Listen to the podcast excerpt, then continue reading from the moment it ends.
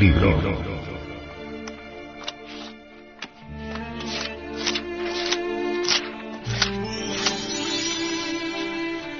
Tratado de Psicología Revolucionaria.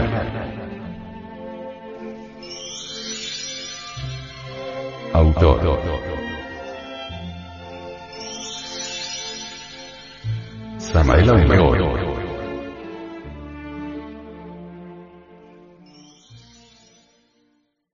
Este libro fue pasado a formato sonoro digital, para facilitar su difusión. Y con el propósito de que así como usted lo recibió, lo pueda hacer llegar a alguien más. Índice y contenido. Capítulo 1. El nivel de ser. Capítulo 2. La escalera maravillosa. Capítulo 3. Rebeldía psicológica. Capítulo 4. La esencia. Capítulo 5. Acusarse a sí mismo. Capítulo 6. Observador y observado. Capítulo 7. La vida. Capítulo 8. El estado interior. Capítulo 9. Estados equivocados. Capítulo 10. Sucesos personales.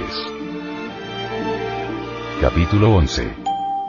Los diferentes yoes. Capítulo 12. El querido ego.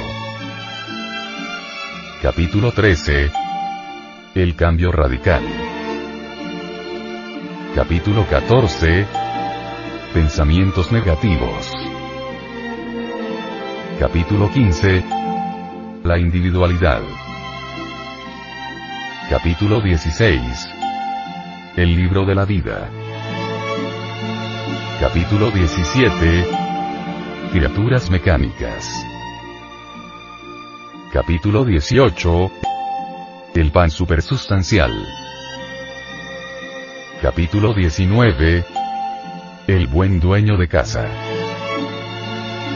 Capítulo 20. Los dos mundos. Capítulo 21. Observación de sí mismo. Capítulo 22. La charla. Capítulo 23. El mundo de relaciones. Capítulo 24. La canción psicológica. Capítulo 25. Retorno y recurrencia. Capítulo 26. Autoconciencia infantil. Capítulo 27. El publicano y el fariseo. Capítulo 28. La voluntad. Capítulo 29. La decapitación. Capítulo 30. El centro de gravedad permanente. Capítulo 31. El trabajo esotérico gnóstico. Capítulo 32. La oración en el trabajo.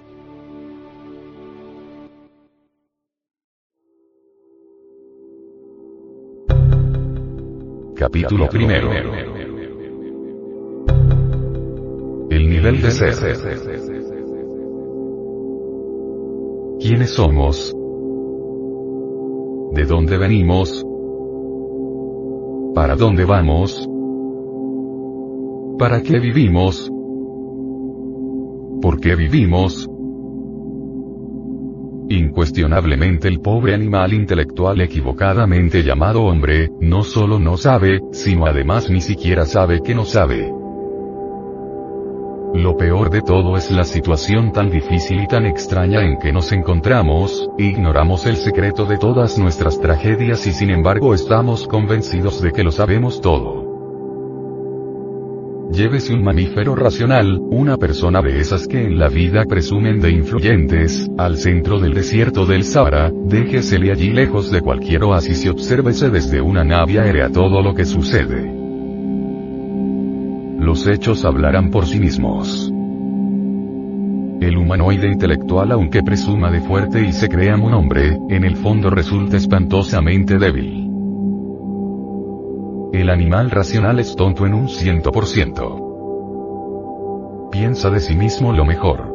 Cree que puede desenvolverse maravillosamente mediante el kindergarten, manuales de urbanidad, primarias, secundarias, bachillerato, universidad, el buen prestigio del papá, etc.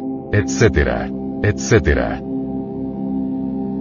Desafortunadamente, tras de tantas letras y buenos modales, títulos y dinero, bien sabemos que cualquier dolor de estómago nos entristece y que en el fondo continuamos siendo infelices y miserables. Basta leer la historia universal para saber que somos los mismos bárbaros de antaño y que en vez de mejorar nos hemos vuelto peores.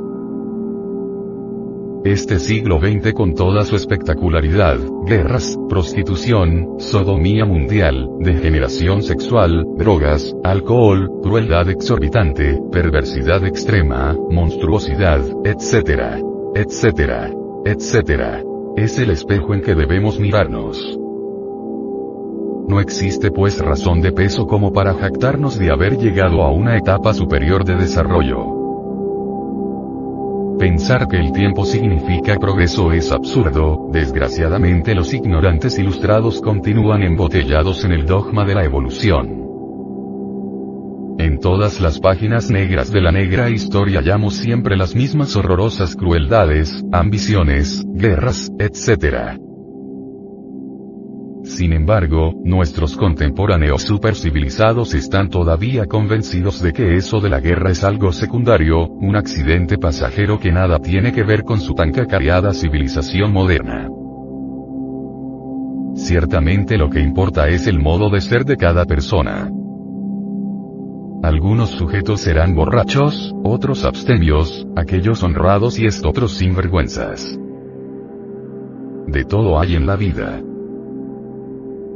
La masa es la suma de los individuos. Lo que es el individuo es la masa, es el gobierno, etc. La masa es pues la extensión del individuo. No es posible la transformación de las masas, de los pueblos, si el individuo, si cada persona, no se transforma. Nadie puede negar que existen distintos niveles sociales. Hay gentes de iglesia y de prostíbulo de comercio y de campo, etcétera, etcétera, etcétera. Así también existen distintos niveles de ser. Lo que internamente somos, espléndidos o mezquinos, generosos o tacaños, violentos o apacibles, castos o lujuriosos, atrae las diversas circunstancias de la vida. Un lujurioso atraerá siempre escenas, dramas y hasta tragedias de la lascivia en las que se verá metido. Un borracho atraerá a los borrachos y se verá metido siempre en bares y cantinas, eso es obvio. ¿Qué atraerá el usurero? El egoísta. ¿Cuántos problemas? Cárceles. Desgracias. Sin embargo la gente amargada, cansada de sufrir, tiene ganas de cambiar, voltear la página de su historia. Pobres gentes. Quieren cambiar y no saben cómo. No conocen el procedimiento. Están metidas en un callejón sin salida. Lo que les sucedió ayer les sucede hoy y les sucederá mañana. Repiten siempre los mismos errores y no aprenden las lecciones de la vida ni a cañonazos. Todas las cosas se repiten en su propia vida. Dicen las mismas cosas, hacen las mismas cosas, lamentan las mismas cosas. Esta repetición aburridora de dramas, comedias y tragedias, continuará mientras carguemos en nuestro interior los elementos indeseables de la ira, codicia, lujuria, envidia, orgullo, pereza, gula, etcétera, etcétera, etcétera. ¿Cuál es nuestro nivel moral? O mejor dijéramos, ¿cuál es nuestro nivel de ser? Mientras el nivel de ser no cambie radicalmente, continuará la repetición de todas nuestras miserias, escenas, desgracias e infortunios. todas las cosas, todas las circunstancias, que se suceden fuera de nosotros, en el escenario de este mundo, son exclusivamente el reflejo de lo que interiormente llevamos. Con justa razón podemos aseverar solemnemente que lo exterior es el reflejo de lo interior. Cuando uno cambia interiormente y tal cambio es radical, lo exterior, las circunstancias, la vida, cambian también. He estado observando por este tiempo, año 1974, un grupo de gentes que invadieron un terreno ajeno. Aquí en México tales gentes reciben el curioso calificativo de paracaidistas. Son vecinos de la colonia campestre Churubusco, están muy cerca mi casa, motivo este por el cual he podido estudiarlos de cerca. Ser pobres jamás puede ser delito, más lo grave no está en eso, sino en su nivel de ser.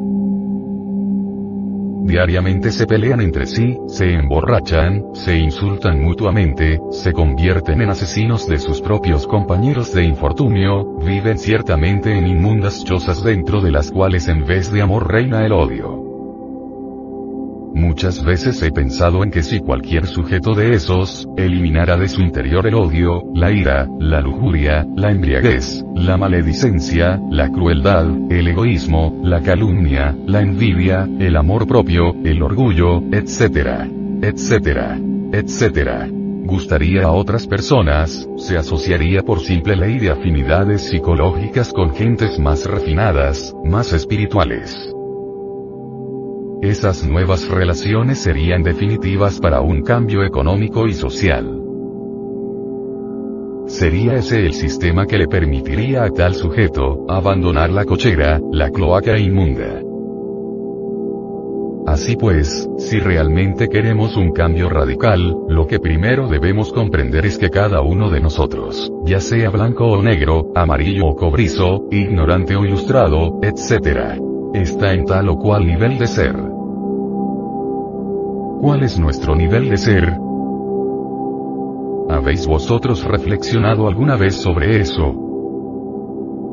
No sería posible pasar a otro nivel si ignoramos el estado en que nos encontramos.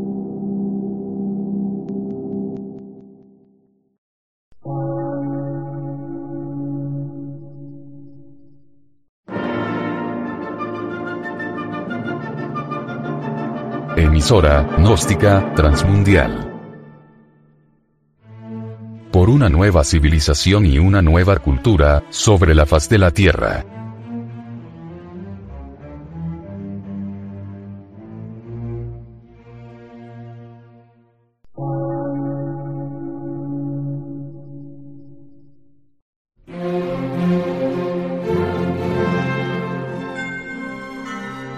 De radiodifusión científico, artístico, místico y filosófico. De la Asociación Colombiana de Centros de Estudios Gnósticos, Antropológicos, Psicológicos y Culturales. A. C.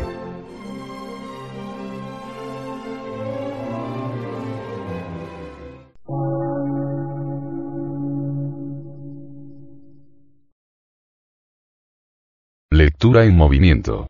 Difusión sin fronteras.